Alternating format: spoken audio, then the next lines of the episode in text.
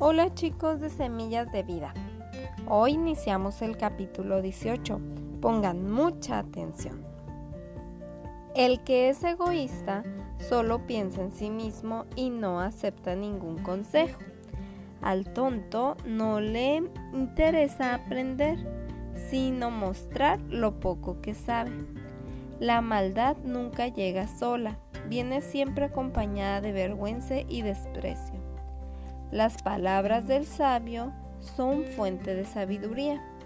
Qué malo es declarar inocente al malvado y no hacerle justicia al inocente.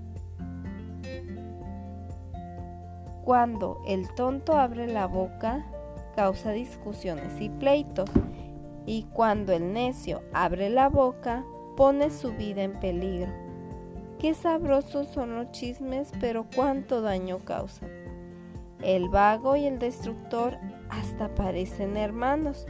Dios es como una alta torre, hacia él corren los buenos para ponerse a salvo. El rico cree estar protegido, piensa que sus riquezas son como una ciudad con muralla donde nadie puede hacerle daño. El orgulloso acaba en fracasos, la honra comienza con la humildad. Es muy tonto y vergonzoso responder antes de escuchar. Chicos, ¿qué les parecieron estos versículos? Hemos llegado hasta el, hasta el versículo 12 y quisiera que ustedes pusieran otra vez este audio e identificaran cuál fue el versículo que más atrajo a su corazón o a sus pensamientos que lo repasen o si tienen alguna duda, que pregunten de qué tratan.